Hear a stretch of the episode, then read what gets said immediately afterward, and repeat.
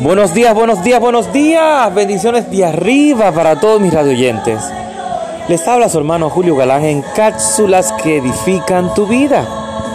El tema de hoy, óyelo bien, sigue creyendo.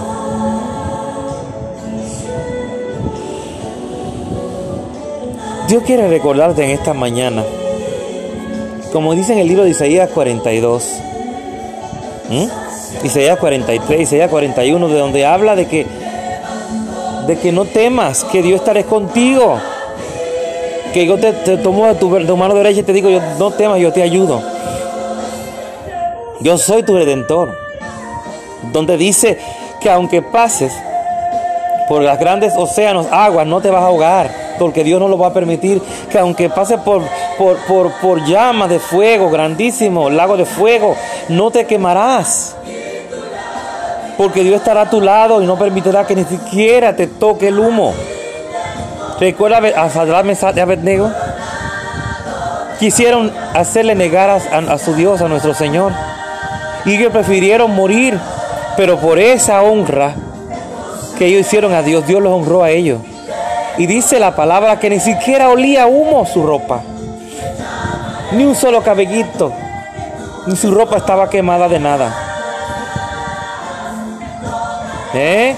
Daniel confió en el Señor y no dejó y no permitió que le cerraran su boca, sino que adoró al Señor con más fuerza y abrió las ventanas de su habitación y lo hizo en voz alta.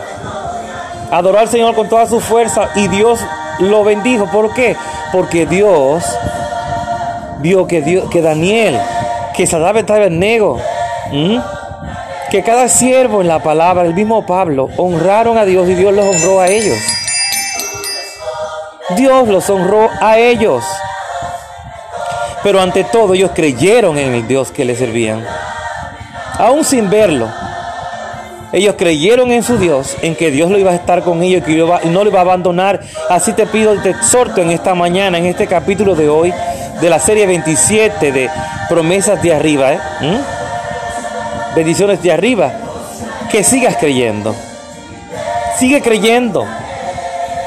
Dios está contigo y conmigo como poderoso gigante, no importa. Dios lo que quiere es que tú estés atento y recuerdes que el enemigo vino a destruir, a confundir, a matar. Y que va a buscar la manera, la única, todas las maneras posibles para engañarte, para confundirte. Mantente enfocado en lo que dice la palabra. En creyéndole, sigue creyéndole a ese Dios poderoso que te ha salvado de tantas y a mí también. Y quiero testificarte algo para que veas que nuestro Dios es demasiado grande. Un día estoy hablando con una amiga, una hermana y amiga, ¿eh? llamada Wanda Celine, tremenda profeta y predicadora de la palabra, mujer esforzada. Y estaba hablando por teléfono, ya me, llama en conferencia con otro siervo, un ministro, profeta y pastor. Y de repente él interrumpe la, la, la conversación normal que tenemos, que estábamos compartiendo. Y me dice, ven, Dios te está operando ahora mismo de una hernia. Él no sabía que tenía una bola. En mis testículos. Y yo me imaginaba lo que era, pero yo nunca decreté ni, ni hablé, ni salió por mi boca que era una hernia. No, Señor, yo no, no le doy ese gusto al enemigo. Pero yo declaré que eso no tenía nada malo, no me hace ningún daño. Y Él me operó inmediatamente, hermano. El Señor me operó, desapareció la bola. No tengo nada.